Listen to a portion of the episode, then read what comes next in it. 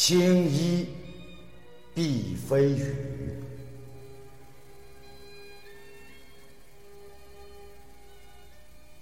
自古到今，唱青衣的人成百上千，但真正领悟了青衣意蕴的极少。小燕秋是个天生的青衣胚子。二十年前，京剧《奔月》的成功演出，让人们认识了一个真正的嫦娥。可造化弄人，此后他沉寂了二十年，在远离舞台的戏校里教书。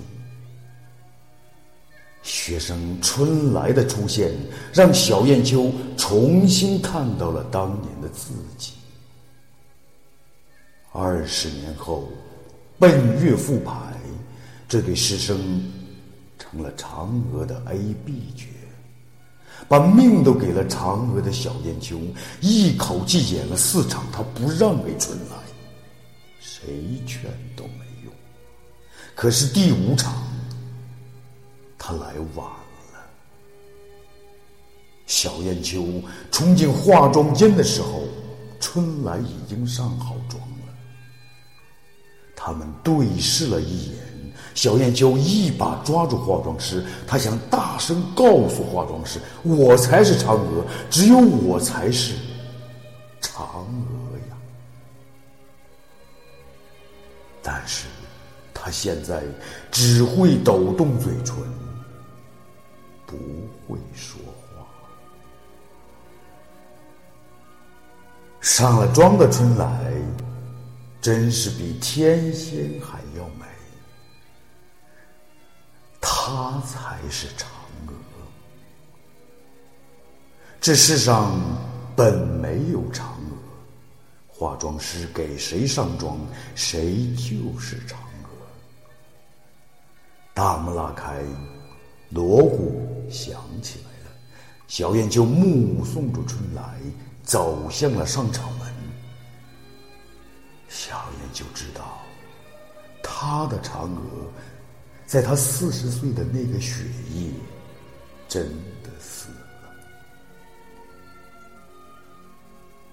观众承认了春来，掌声和喝彩声就是最好的证明。小燕就无声的坐在化妆台前，他望着自己。目光像秋夜里的月光，汪汪的洒了一地。他一点都不知道自己做了些什么。他拿起水衣给自己披上，取过肉色的底彩，挤在左手的掌心，均匀的一点一点往脸上抹，往脖子上抹，往手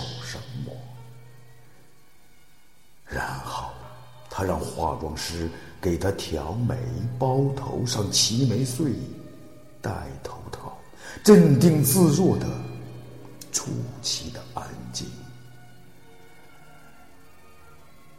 小燕秋并没有说什么，只是拉开了门，往门外走去。小燕秋。穿着一身薄薄的西装，走进了风雪。他来到了剧场的大门口，站在了路灯下面。他看了大雪中的马路一眼，自己给自己竖起了白眼。他开始了唱。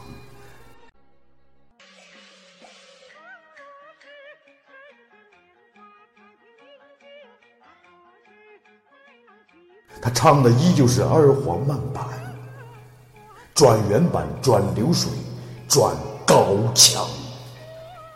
雪花在飞，戏场门口人越来越多，车越来越挤，但是没有一点声音。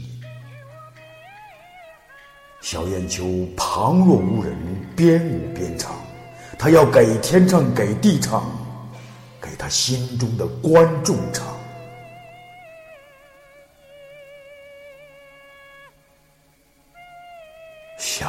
秋的告别演出，轰轰烈烈的结束了。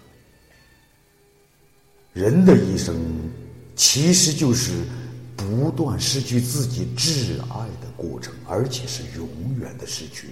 这是每一个人必经的巨大伤痛。